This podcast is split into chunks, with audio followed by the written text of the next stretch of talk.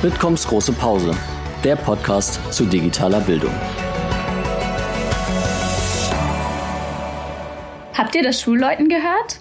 Das bedeutet, Bitkoms große Pause geht wieder los.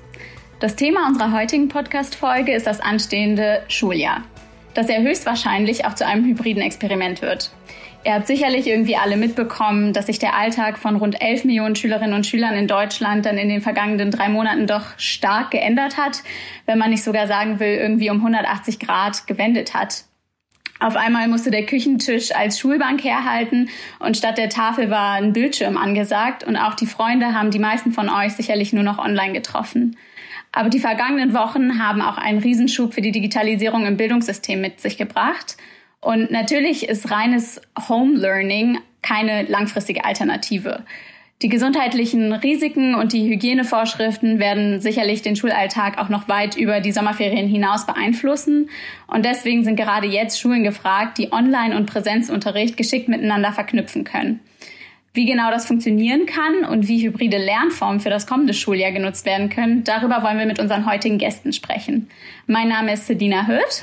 Und ich bin Nina Brandau und wir freuen uns heute ganz herzlich zum einen Max Wendler begrüßen zu dürfen. Er ist der Gründer der Lehrerplattform Lehrermarktplatz. Ähm, die Plattform gilt äh, dazu, äh, dass Lehrkräfte wirklich Unterrichtsmaterialien austauschen können und sich auch vernetzen können. Und natürlich ähm, ganz gefragt ist Max gerade, weil er Mitinitiator des Hackathons Wir für Schule ist, ähm, der vom 8. bis 12. Juni stattgefunden hat äh, wo es auch darum ging, Ideen für das äh, nächste kommende hybride Schuljahr zu finden. Genau, schön, dass du dabei bist, Max. Wir sind ganz gespannt, nette Ideen zu hören, äh, was daraus geworden ist aus dem Hackathon. Hallo ihr beiden, schön hier zu sein. Genau, und dann ähm, begrüßen wir auch ganz herzlich ähm, Thomas Ochs. Äh, Thomas ist didaktischer Leiter an der Oskar Schindler Gesamtschule Hildesheim ähm, die seit 2020 auch eine Bitkom Smart School ist, denn sie kann ihre didaktischen und äh, digitalen Konzepte super vereinen und ähm, da hast äh, Thomas, glaube ich, auch sehr viel zu berichten aus den letzten Wochen und wie es nun weitergeht. Genau, ähm, zu Beginn. Ja, hallo auch von meiner Seite. Ja, schön, dass du dabei bist. Ähm, zu Beginn, ähm, es ist witzig, weil ich habe in meinen Recherchen auch mal in den Lehrermarktplatz-Podcast reingehört und äh, habe gehört, dass ihr was ganz Ähnliches zu Beginn macht und wir haben es uns nicht abgeguckt, aber wir fragen auch immer gerne ein paar Einstiegsfragen, die ähm, quasi unser digitales Freundebuch sind, ähm, was man ja noch aus Schulzeiten kennt. Und äh, da würde ich gleich gerne mit Max einsteigen. Was war denn dein Lieblingsfach in der Schulzeit? Mathe und Physik. Okay, also ähm, das ist jetzt wäre wär böse gesagt, wenn ich sage klischeehaft, aber ähm, das ist auf jeden Fall. Na, danach habe ich Literatur Hattest studiert, also Okay. So ganz eindeutig war es nicht. Das stimmt. Das ist dann natürlich ein großer Sprung. Hattest du denn einen Lieblingslehrer in der Schule? Ähm, ja, ähm, der Herr Bär, der hat uns äh, mit uns eine Theater AG gemacht und wir haben so eine Theaterserie gegen Rassismus gemacht. Thema gab es leider auch damals schon. Und äh, damit sind wir durch die anderen Schulen getourt. Das ist äh, eine bleibende Erinnerung für mich. Cool. Also das ist ja auf jeden Fall ähm, eine, äh, ein, immer noch ein sehr relevantes Thema, jetzt auch gerade wieder natürlich. Ähm, und ein letzter Eintrag wäre noch in unserem digitalen Freundebuch, was dein Berufswunsch mal war. Ich wollte Schriftsteller werden. Ähm, habe ich auch versucht. Ich habe ein Jahr lang an einem Roman geschrieben und bin komplett auf die Nase gefallen. Das ist leider gar nicht meine Stärke. Und äh, dann habe ich gedacht, na gut, ich kann gut auf die Nase fallen. Wo braucht man denn das als Fähigkeit? Und dann bin ich Unternehmer geworden. Ja, das ist doch auch äh, auf jeden Fall eine andere Seite des Auf die Nase fallens, aber bisher sieht es doch auch einfach ganz gut aus. Ähm, Thomas, dann schlagen wir eine neue Seite in unserem Freundebuch auf. Was war denn dein Lieblingsfach? Mein Lieblingsfach war Erdkunde, glaube ich. Bin ich auch Erdkundelehrer geworden, aber so die, die große weite Welt und die ganzen Phänomene, die damit zusammenhängen, das hat mich immer schon interessiert und das, ja, habe ich dann auch zum Beruf gemacht. Cool, spannend. Und hattest du denn auch einen Lieblingslehrer? habe ich gerade überlegt, als ich das so gehört habe, ob es einen speziellen war, aber so ein bisschen was, was mir so als Lehrer auch mitgegeben wurde jetzt, äh, ist so, dass die, dass ich die Lehrer mochte, die eine Beziehung zu ihren Schülern aufgebaut haben. Von daher gab es da viele und ich war halt immer der, der Schüler, der davon dann profitiert hat, dass Lehrer eine Beziehung hat und dann war ich da auch gerne im Unterricht und habe da auch gerne mitgearbeitet, weil das irgendwie eine andere Atmosphäre war. Von daher ist so das, kann ich dann keinen speziell nennen, aber die, die mir das so so mitgegeben haben, das waren so die, wo ich, wo ich gerne war in den Klassen. Auf jeden Fall, wo man sich jetzt vielleicht auch das eine oder andere als, Lehr als Lehrkraft selbst abgucken kann. Das äh, glaube ich auf genau. jeden Fall. Und hattest du denn schon immer den Berufswunsch, Lehrer zu werden oder gab es da andere in deiner, deiner Schulzeit? Äh, schwierig. Also ich habe Jahre, Jahre lang, äh, Jahrzehnte kann man fast sagen, Ferienfreizeiten mit betreut. Von daher war so der Drive immer so ein bisschen mit dabei, mit Kindern zu arbeiten. Mich hat's dann irgendwann zu einem ja, großen Kreuzfahrtunternehmen getrieben. Da war ich mit in der Indienststellung von Kreuzfahrtschiffen, also im Projektmanagement. Und deswegen passt jetzt mein Job so ein bisschen, didaktischer Leiter ist ja Unterrichten, Projektmanagement äh, so zusammen. Von daher finde ich, habe ich jetzt eine ganz gute Symbiose gefunden von beiden und das macht auch richtig Spaß so. Genau, sehr schön, dass ihr euch bei uns im Bitkom Freundebuch verewigt habt. Aber natürlich interessiert uns noch viel mehr, was ihr so in den letzten Wochen unter Corona-Bedingungen mitgenommen habt und vor allem, wie ihr auch so das anstehende hybride Schuljahr seht. Und da vielleicht an dich, Max, die erste Frage. Eure Plattform existiert ja nicht erst seit gestern, sondern ihr habt auch schon vor der Krise Lehrkräfte dabei unterstützt, ihren ähm, Präsenzunterricht zu gestalten. Interessant ist natürlich jetzt so, hat sich also inwiefern hat sich das während der Krise verändert? Ist die Nachfrage gestiegen? Und wie musstet ihr entsprechend dann halt auch euer Angebot so an die neue Situation, an die Umstände anpassen? Ja, die Nachfrage ist nochmal sehr stark gestiegen, auch recht sprunghaft. Wir mussten da gar nicht so viel machen als Firma. Wir sind ja eine Plattform. Das heißt, bei uns sind die Lehrkräfte selbst aktiv. Und was wir gesehen haben, ist, dass viele noch viel mehr als vorher ähm, Unterrichtsmaterial teilen. Irgendwie hat diese Krise so eine, auch ein Gemeinschaftsgefühl ausgelöst. Überall vielleicht in der Gesellschaft, aber auch unter Lehrkräften. Es gibt mehr Sharing is Caring, mehr Teilen miteinander. Ähm, aber auch inhaltlich hat sich's geändert. Ähm, am Anfang waren Suchbegriffe wie Homeschooling sehr prominent. Dann ging es immer mehr Richtung selbstständiges Lernen, eigenständiges Lernen, Wochenplan. Also durchaus auch eine pädagogische Änderung ähm, jetzt nicht nur, dass man mehr digitale nu äh, Tools nutzt, sondern auch inhaltlich pädagogisch einen Shift in der Art zu unterrichten. Und das ist das, was ich wahnsinnig spannend äh, finde. Vielleicht ist es ein Digitalisierungsbeschleuniger, hoffentlich. Aber vielleicht ist es auch der Anfang von einem neuen Denken von der Schule von morgen, was über die reine Nutzung von digitalen Tools hinausgehen sollte.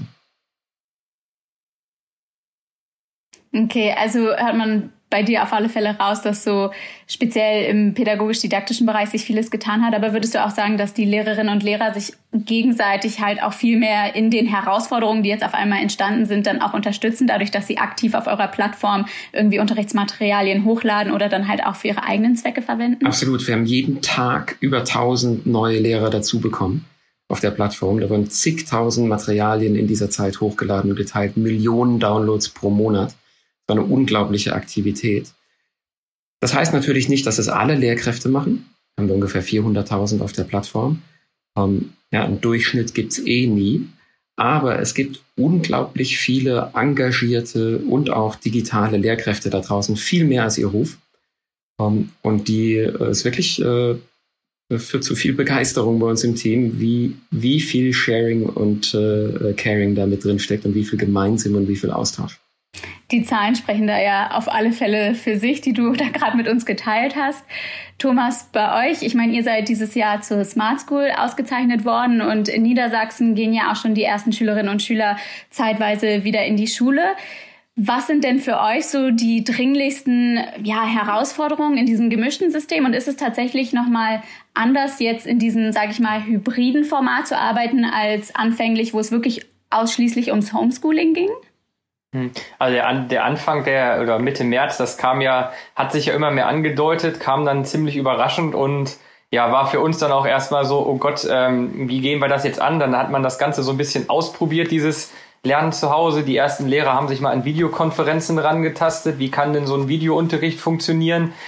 Ähm, wir haben dann aber relativ schnell gemerkt, also irgendwie unstrukturiert das Ganze laufen zu lassen, das kann nicht funktionieren. Kinder brauchen die Struktur, die Eltern brauchten die Struktur und haben uns dann relativ schnell daran gemacht, innerhalb unserer Jahrgänge verbindliche ähm, Vorgaben zu machen. Das bedeutet, es gab einen verbindlichen Stundenplan, es gab verbindliche Kommunikationswege, sowohl für Eltern als auch, was müssen die Kollegen mit den Schülern, wie oft müssen sie kommunizieren und wann findet welches Unterrichtsfach wann statt im, im, in der Woche. Also, ne, dann gab's die ersten zwei Stunden waren dann immer Mathe montags und dann dritte, vierte war, war Kunst, was zu unterrichten war.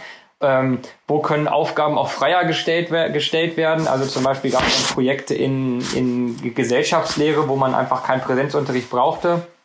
Und das war so die, die erste spannende Zeit, die wir da, die wir da hatten die aber doch recht gut funktioniert hat, weil wir als, als Smart, School, Smart School gut aufgestellt waren. Also wir hatten ja die Technik vorhanden, wir hatten die digitalen Endgeräte bei den Schülern, haben dann einiges beschleunigt, was wir ähm, eigentlich über ein Jahr hin, hinziehen wollten als Projekt, was dann innerhalb von zwei Wochen auf einmal ausgerollt wurde. Das war dann schon sehr spannend. Aber ähm, ja, das waren so erstmal die dringlichsten Aufgaben. Aber das ist ja ein Traum, Thomas. Die wir so hatten. Also da, da träumen ja viele andere Schulen von, dass sie in dem Moment so weit gewesen wären wie ihr. Also technische Ausstattung, Endgeräte und dann natürlich auch die ganzen geübten Fähigkeiten, die dazukommen. Also da seid ihr sicher weit vorne. Ja, aber es ist interessant zu sehen, wie Kollegen doch auch schnell lernen. Ne? Also wie wir hatten so, so, so, ein krasses Beispiel ist so, wir hatten ähm, nach in der ersten Woche wollten wir gleich eine Videokonferenz oder eine, eine Online-Dienstbesprechung machen mit knapp 65 Kollegen und da waren dann so die Bedenken da, kann das funktionieren, das machen wir lieber nicht und dann haben wir es sein gelassen. Und nach den Osterferien waren dann die Kollegen alle irgendwie geübt in der ganzen Sache, in dem ganzen Umgang mit den, mit, mit, mit Videokonferenzen, mit Online-Tools. Und ja, dann ging das dann ganz von alleine, auf einmal eine Konferenz mit 65 Teilnehmern online zu machen. Ne? Und die Technik hat funktioniert, wo der Aberglaube dann da war und ja, es sind auch Inhalte rübergekommen und da finde ich, sieht man auch so ein, so Lernzuwachs, was, wo Lehrer halt sich dann ganz, ganz schnell die Sache angegangen haben und gesagt haben, okay, dem müssen wir uns stellen. Das haben wir uns jetzt nicht vorgestellt, dass auf einmal Videokonferenzen zum Beispiel bei uns wichtig sind. Und das fand ich auch so ganz, ganz beeindruckend zu sehen, dass da auch Kollegen, wo ich nie dachte, dass die sich so schnell mit sowas beschäftigen, auf einmal zu unseren begeisterten Digitallehrern geworden sind. Also das sind äh, immer tolle Glaubst Momente. Nicht, das ist vielleicht sogar erlebt. eine der spannendsten Sachen, die wir gerade erleben. Wir machen regelmäßig Umfragen ähm, unter Lehrerinnen und Lehrern und jetzt traditionell ist es nicht die Berufsgruppe, die von sich selbst behauptet hätte, immer digitale Avantgarde zu sein. Aber jetzt in den letzten Wochen und Monaten haben wir vermehrt gemerkt, dass viele gesagt haben, ja, sie haben diesen Aberglauben, den du gerade beschrieben hast, oder den Glauben, geändert und haben angefangen, an sich selbst zu glauben. Die haben Sachen ausprobiert, die sind mutiger geworden, die werden innovativ. Ich frage mich, ob gerade an der Basis äh, unter den Lehrkräften ein neues Selbstbewusstsein wächst, Neues auszuprobieren und äh, bin total gespannt, äh, was daraus werden könnte. Man hat es ja bei eurem Hackathon gesehen, dass, dass da über 6000 Personen, auch Lehrer und Eltern und Schüler auf einmal dabei waren und sich mit mit Lernen neu gestalten äh, ja, auseinandergesetzt haben und vielleicht von dem, ich vorne steht ein Lehrer, davor sitzen 30 Schüler und dann wird Wissen vermittelt, äh, auseinandergesetzt haben, was denn anders gehen kann. Also ich bin da ein ganz großer Verfechter, äh, Lernen anders zu gestalten, abseits von Stundenplan, abseits von, von, von Vorgaben und deswegen, ich bin da, ich, ich sehe die Krise gerade, die wir haben, als, als super Chance, dass man endlich Schule anders gestalten kann und dass die Gesellschaft das auch mitträgt, Schule anders zu gestalten. Von daher, ja, finde ich da gerade sehr, sehr positiv in, in der Angelegenheit. Das glaube ich auf jeden Fall. Max hatte ja auch eben schon mal angesprochen, diesen Sharing is Caring Gedanken. Würdest du das auch unterschreiben, Thomas, dass wirklich die Lehrkräfte sich auch untereinander mehr unterstützen, um digital fit zu werden? Wir haben das wir haben das jetzt äh, bei uns sowohl innerhalb der Schule als auch innerhalb von der Stadt Hildesheim, in der ich Lehrer bin, als auch über die Grenzen hinaus gesehen. Ähm, es ging auf einmal los, dass ganz viele Lehrer auf einmal Lernvideos gedreht haben. Das gab es so sonst mal vereinzelt, aber auf einmal wurden Lernvideos gedreht in einer Qualität, die ich nie für möglich gehalten hatte. Also das sind wirklich Dinge, die, die sind vorzeigbar. Wir haben uns dann erstmal Gedanken gemacht, ja, wie, wie können denn jetzt andere Kollegen, andere Klassen vielleicht davon profitieren? Haben das erstmal bei uns lokal gesammelt, dass andere darauf zugreifen können, andere Kollegen. Die Bereitschaft war da und es wurde gesagt, ja klar, ich habe ein Video gemacht, da sieht man mich auch, aber ich zeige mich auch und auf einmal nicht dieses, oh Gott, oh Gott, äh, kein Foto von mir im Internet, kein Video von mir im Internet, das ist komplett gewichen. Ähm, da ist eine viel offenere Art. Und ja, ich meine, als Smart School, ist, ich sage immer, ist unsere DNA, anderen Schulen zu zeigen, wie es gehen kann. Und ähm, wir, wir teilen unsere Erfahrungen quer durch alle Schulen in Hildesheim, durch die Region Hannover, Niedersachsen, weil wir einfach sagen müssen, wir sind auch mal gestolpert, wir haben Erfahrungen gemacht. Und warum müssen andere Schulen stolpern, äh, wenn sie nicht einfach den Schritt, den wir vielleicht vorher gemacht haben, überspringen können? Und deswegen finde ich diesen, diesen Gedanken halt total wichtig und nicht einfach zu sagen, das ist mein Konzept und ihr, ich lasse euch da nicht dran teilhaben. Ne? Also, das finde ich ein ganz, ganz wichtiger Punkt. Ich glaube, Erfahrungsaustausch ist da ja auch ein super gutes Stichwort, weil ja auch tatsächlich alle Teilnehmenden beim Hackathon sich mit ihren Erfahrungen einfach eingebracht haben. Und das ist auch so ein bisschen jetzt die Frage, ähm, Hackathon wie für Schule wurde ja von dir, Max, gemeinsam mit Verena Pauster und ihrem Verein Digitale Bildung für alle initiiert. Wie kamt ihr überhaupt auf die Idee und was war so der Grundgedanke, was ihr mit dem Projekt bewirken wolltet? Ja, das ist ein bisschen verrückt. Die Idee ist gerade mal einen Monat alt. Ähm, es war eine der ersten ähm, nach Corona-Treffen draußen mit sicherem Abstand an der frischen Luft, ähm, wo wir gedacht haben, ähm, die Krise darf nicht ungenutzt an uns vorübergehen. Ja, bei allem Leid und allem Stress, den die ausgelöst hat. Es waren ja wirklich keine einfachen Zeiten.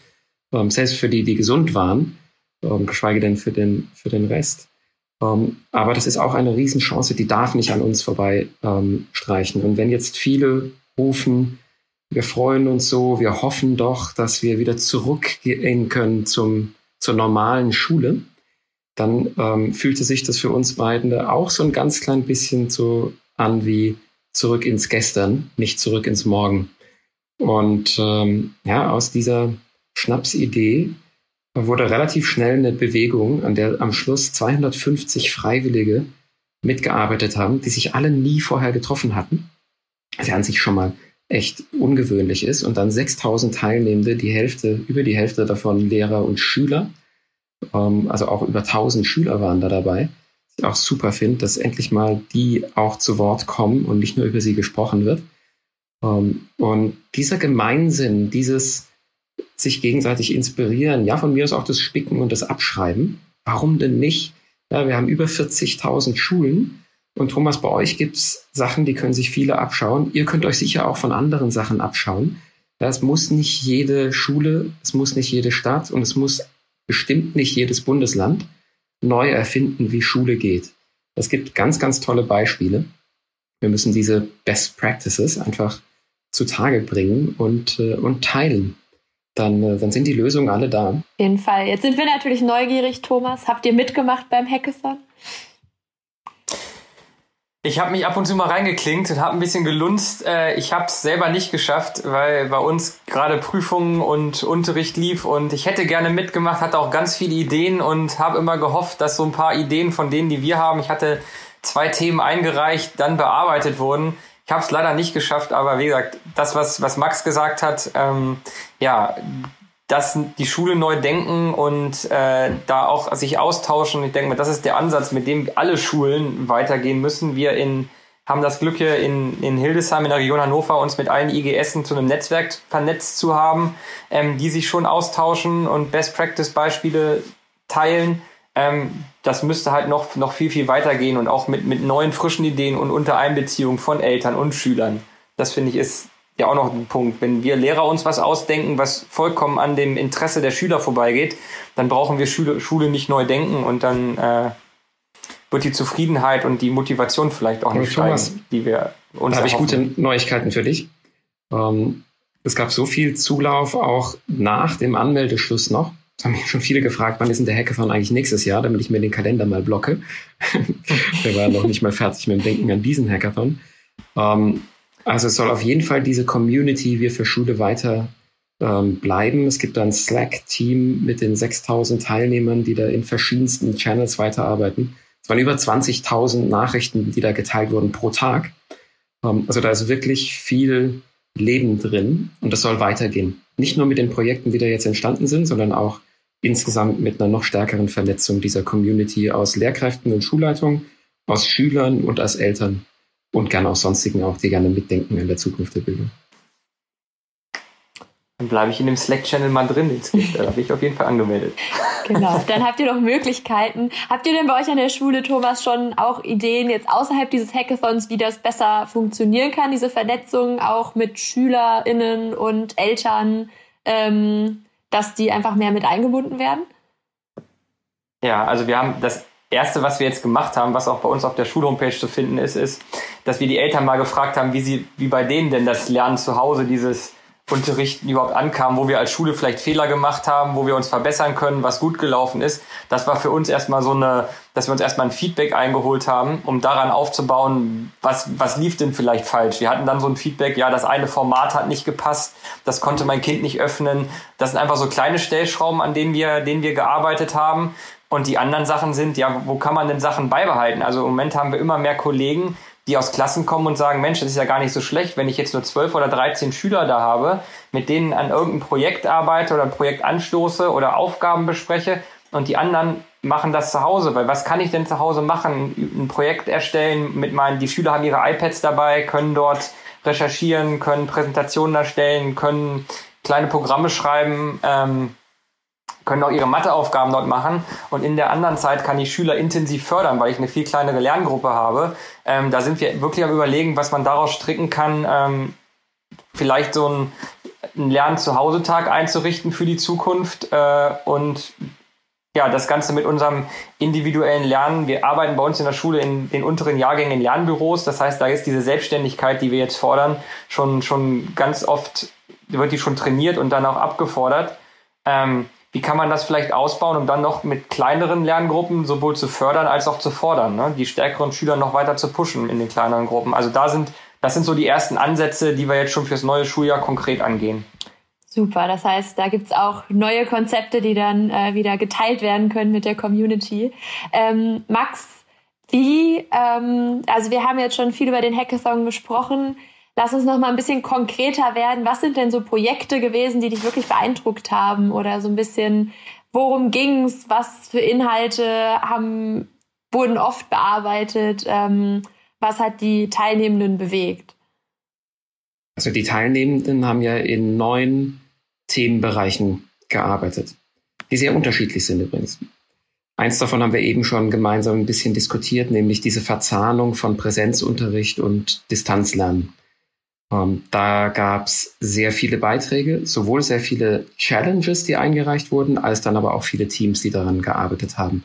Auch mit dem Glauben, Thomas, den du gerade angesprochen hast, dass das nicht nur ein notwendiges Übel ist, um jetzt diese Corona-Zeit zu überbrücken, sondern eigentlich die Chance, Unterricht moderner zu denken, den Klassenverbund aufzulösen, da wo es Sinn macht, mehr in Projekten zu arbeiten, selbstbestimmter äh, zu lernen und dann wieder Präsenz zu haben, wo ich entweder als Lehrkraft individuell auf einzelne Schüler eingehen kann oder, ähm, oder dann auch anders in kleineren Gruppen unterrichten.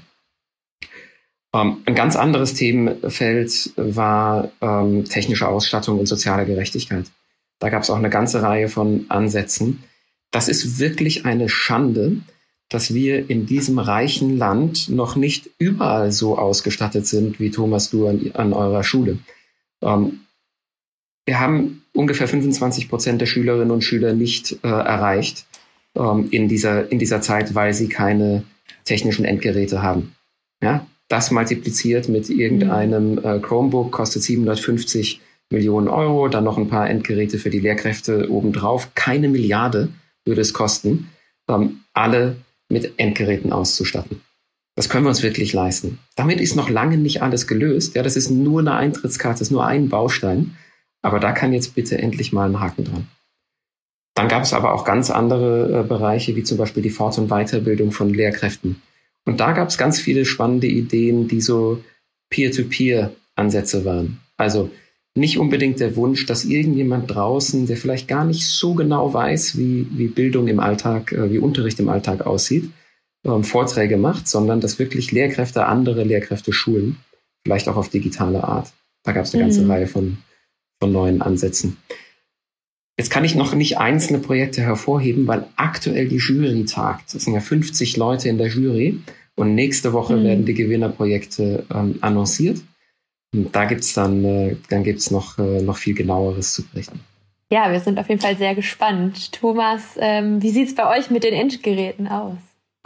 Ja, ich, das wollte ich gerade sagen. Das ist so, das ist so mal ein, eine unserer großen Baustellen der letzten Wochen gewesen. Der, der Kampf mit der Politik und mit äh, Förderrichtlinien und mit, äh, mit ähm, Datenschutz oder IT-Beschaffungsrichtlinien und mit vielleicht auch den, dem Problem, dass Schulen nicht in bestimmte Entscheidungsprozesse einbezogen werden. Also wenn, wenn Lehrer Schulen vernünftige äh, Konzepte entwickelt haben und dann ausgebremst werden von der Politik, weil bestimmte Sachen einfach nicht gehen. Sei es, es können nicht so und so viele iPads beschafft werden, weil das man sich dann auf ein Unternehmen äh, beziehen würde, sondern es müssten ja auch andere Geräte angeschafft werden oder äh, Techniken nicht abgerufen werden können, weil sich niemand bereit ist, drum zu kümmern. Also das sind so, so Dinge, die bei uns ganz, ganz, ganz schwierig sind, ähm, wo wir einfach sagen, da muss die Politik auch mal Schulen die Entscheidung geben oder die, die Lehrer als, als Experten mal mit ins Boot holen. Was ist mit 150 Euro denn in Schulen anzustellen für Bedürftige? Äh, passt das überhaupt für die Schule? Da sind, da, da sind gerade so die ein oder anderen Diskussionen, die wir auf politischer Ebene führen, genau das gleiche mit, mit Fortbildung. Also wie, wie können Lehrer denn fortgebildet werden? Wie kann man denn an die Lehrer rantreten jetzt in der Zeit? Wie können denn Schulen ausgestattet werden? In, in, in, der, in der Stadt, in der ich hier bin, da hatten Grundschullehrer bis vor, bis vor kurzem nicht mal eine dienstliche E-Mail-Adresse, was dann schnell geschaffen werden musste. Also das sind einfach so Dinge, wo, wo Schule und IT-Infrastruktur in Schule einen viel, viel größeren Schwerpunkt bekommen muss, mhm. damit dann auch dieses hybride Lernen funktionieren kann und ja, von allen akzeptiert und zufriedenstellend äh, wahrgenommen wird. Thomas, wie wäre das, wenn äh, man sagen würde, weiß nicht, viele da draußen wissen vielleicht gar nicht, dass Schulen an sich keine rechtlichen Einheiten sind und dass eine Schulleitung oft gar keinen äh, Zugriff hat auf ein Schulkonto, von dem dann irgendwelche Sachen bezahlt werden, mhm. sondern dass es irgendwo bei den Schulträgern äh, oder im Bezirksamt liegt. Genau. Ähm, was wäre denn, wenn man den Digitalpakt, die restlichen knapp 5 Milliarden nimmt und das einfach aufteilt auf 42.000 Schulen? Ist ja mathematisch nicht so schwer, was da rauskommt, von mir aus gewichtet nach Schülerzahl. Und das rüber überweist und die Schulen bestimmen selbst, weil die am besten wissen, was sie gerade brauchen, wie mit diesem Geld umzugehen ist. Klingt, klingt traumhaft, der Ansatz. Gibt es bestimmt wieder irgendwelche Menschen, die sagen würden, dass das kann nicht funktionieren und dass das das darf nicht funktionieren. Äh, wir für unsere Schule würden das so sinnvoll nutzen, dass wir noch einen größeren Schritt gehen würden. Also ich könnt, würde sofort unterschreiben. Hervorragend. Dann nehmen wir das doch mal mit ins äh, Bildungsministerium, wenn wir dort die Ergebnisse des ja. Hackathons auch äh, präsentieren. Wenn du einen Termin hast, nehme ich mit. ja, genau. Das wäre nämlich jetzt tatsächlich auch gleich die nächste Frage gewesen an dich, Max. Ähm, was passiert mit den Ergebnissen und wie können wir jetzt auch dafür sorgen, dass sie bei der Politik oder bei den Entscheidungsträgern und Entscheidungsträgerinnen wirklich auch ankommen. Ja, was ja was wirklich, glaube ich, ganz Besonderes ist, ist, dass ähm, sowohl das Bundesbildungsministerium als auch die KMK als auch das Kanzleramt jeweils die Schirmherrschaft für diesen Hackathon übernommen haben. Ja, dass mal wirklich drei politische Schwergewichte an einem Strang ziehen. Wir haben außerdem ähm, Vertreter der ähm, Lehrergewerkschaften mitgehabt, auch in der Jury. Also viele politische ähm, und äh, verwaltende Akteure mit dabei. Und äh, da haben wir schon sehr stark die Hoffnung, dass die uns unterstützen, dass auch dort sehr klar ist, dass jetzt wirklich mal was passieren muss. Also ähm, aus diesen Projekten, die jetzt hier hervorgehen. Da wird es ein paar Gewinnerprojekte geben, die finanziell und organisatorisch unterstützt werden in den nächsten Monaten, damit aus den Status jetzt Ideen auch wirklich Projekte werden, die dann an den Schulen ankommen zum neuen Schuljahr. Ähm, jetzt ging es natürlich nicht um Gewinner und Verlierer bei so einem Hackathon. Auch die ganzen anderen Ideen werden geteilt. Ähm, da wird es eine Plattform geben, sind alle offen zusätzlich äh, zugänglich für jeden, damit man sich inspirieren lassen kann.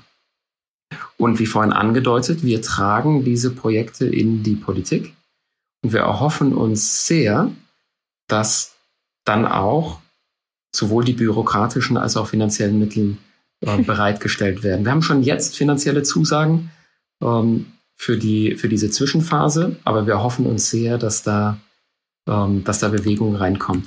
Und eigentlich wollen die das ja auch. Ja? Die wollen ja auch, dass es den Schulen gut geht. Und vielleicht ist jetzt einfach der Moment, wo alle sich mal zusammenrücken und wir mal ein bisschen aus den Grabenkämpfen rauskommen von Föderalismus oder von Zuständigkeitsbefindlichkeiten oder von ähm, ja, vielen ähm, Extrempositionen. Thomas, du hast vorhin gemeint, Datenschutz. Datenschutz ist total wichtig. Ja, es geht ja um die Daten von Jugendlichen und Kindern. Aber andere Sachen sind auch total wichtig. Ja, die Bildung der Zukunft ist auch total wichtig. Wir müssen da uns zusammenraufen, hier und da auch mal Kompromisse eingehen, auch mal ein paar Fehler machen, ja, und dann schnell sagen, ups, und daraus lernen und nicht immer warten, bis alles perfekt durchdekliniert ist und dann über, über, über nächstes Jahr erst anfangen mit irgendwas. Ich finde auch, das ist ganz, ganz wichtig, dass die äh, Politik kein, kein Bremser ist, ne? so wie es ganz oft uns vorgekommen ist, sondern jetzt Unterstützer wird. Und das finde ich total super, dass ihr da dann die an das Ministerium herangetreten seid, da die Unterstützung gefunden habt und jetzt da auch ein offenes Ohr habt, mit den, mit den Ideen und Ergebnissen da, da äh, anzukommen. Also Chapeau. Ich glaube, dass da auf alle Fälle ein ja. erster wichtiger Schritt gemacht wurde und dass da jetzt auch viele Akteure und Stakeholder im Bildungsbereich tatsächlich hoffentlich mal an einem Strang ziehen und wir da auch irgendwie langfristig tatsächlich Änderungen bewirken. Also das Thema ist super spannend und ich glaube, wir könnten da auch noch stundenlang drüber diskutieren, aber natürlich äh, haben wir auch für unseren Podcast einen äh, zeitlichen Rahmen. Und wie wir ihn angefangen haben, wollen wir ihn eigentlich auch beenden mit nochmal einer kleinen Fragerunde. Und deshalb vielleicht die erste Frage an dich, Thomas. Wie kann die Schule in zehn Jahren aussehen, wenn wir jetzt mal vor uns äh, herspinnen und fantasieren dürfen? Für mich eine Schule in, in, in zehn Jahren ist die, dass die Schüler erstmal digitale Medien das wurde so schön gesagt von der Mitinitiatorin vom Hackathon, nicht mehr Digital Consumer sind, sondern Digital Natives. Das heißt, diese Kompetenzen besitzen und nicht einfach nur bei YouTube oder Instagram irgendwas konsumieren.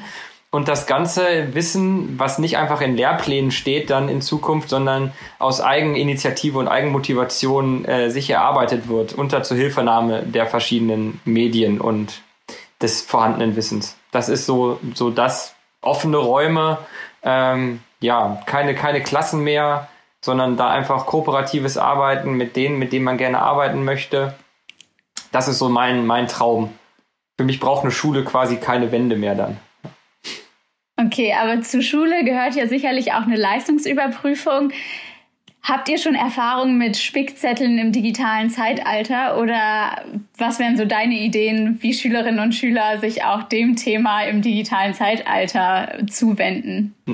Ne, das, das tun sie ja schon. Äh, die Smartwatches äh, sind ja auf einmal jetzt Bestandteil geworden, dass man auch in den Prüfungen darauf achtet, dass die abgelegt werden. Ähm, ja, gut. Äh, das ist natürlich eine Sache, das, dem kann man technisch begegnen äh, und äh, durch diverse Möglichkeiten das, das Spicken zu unterbinden. Aber vielleicht gibt es ja auch Unterrichtsinhalte, wo Spicken gar nicht nötig macht. Muss immer eine Klassenarbeit sein oder kann auch ein, ein Projekt äh, einfach oder eine, eine, ein Video oder ein, ähm, eine andere Art der Präsentation äh, ein Unterrichtsergebnis sein, was, was dann, vielleicht muss es auch gar nicht benotet werden. In der IGS geben wir bis Jahrgang 8 keine Noten. Also da sind einfach ganz viele Sachen, wo man vielleicht freier, offener denken muss und nicht in den Strukturen von vor dann 100 Jahren. Da, da bin ich ein sehr großer Verfechter davon, Schule anders zu denken dann äh, wird wahrscheinlich der Hackathon dann im nächsten Jahr, sofern er stattfindet, Max, nochmal ein neues Themenfeld hinzugewinnen. Ähm, ja, jetzt rückblickend oder vielleicht auch mit dem Blick in die Zukunft und den Erfahrungen aus dem Hackathon, wie sieht für dich die Schule in zehn Jahren aus? Also die Lehrpläne werden entrümpelt sein und Platz gemacht haben für anderes Lernen und für Zukunftskompetenzen. Ich will damit nicht sagen, dass das Quatsch ist, was da drin ist. Es ist einfach nur nicht mehr überall zeitgemäß. Ähm, ich glaube, ein Riesenunterschied wird sein, dass die Lehrerinnen und Lehrer, die an Schulen arbeiten, endlich die Unterstützung bekommen, die sie brauchen, um guten Unterricht ähm, permanent abrufen zu können von Eltern, aber auch von Systemen, die hinter den Kulissen sind. Ich glaube, es wird sich nicht nur der Unterricht im Unterricht verändern, sondern vor allem auch die Kommunikation hinterm Unterricht in der Schule, das Schulmanagement. Da wird da wird's eine ganz andere Art von Unternehmung sein. Und zu dem Spickzetteln. Ich habe früher ziemlich viel gespickt. Ähm, ich äh, ich finde, Spickzettel sind manchmal eher ein Armutszeugnis für die Aufgabe. äh, denn für die Lernbereitschaft des Schülers. Und ich würde mir auch wünschen, dass wir künftig den individuellen Lernzuwachs messen können, die Anstrengung, die ein Schüler investiert hat äh, in das Lernen, ähm, viel, viel weniger als irgendwelche mit Noten bezifferten Lernzwischenstände, die gar nicht sagen, ob jetzt jemand in den letzten vier Wochen wirklich was dazugelernt hat oder nicht. Das auf alle Fälle. Und ich glaube, das Thema des Hackathons Schule neu denken hat sich jetzt auch in der Folge dann doch äh, sehr dominant gezeigt. Und natürlich ist es ein spannendes Thema, was uns auch natürlich jetzt nicht nur hier in dem Moment, sondern auch darüber hinaus noch lange beschäftigen wird. Aber leider ist jetzt auch unsere Zeit irgendwie wieder im Fluge vergangen.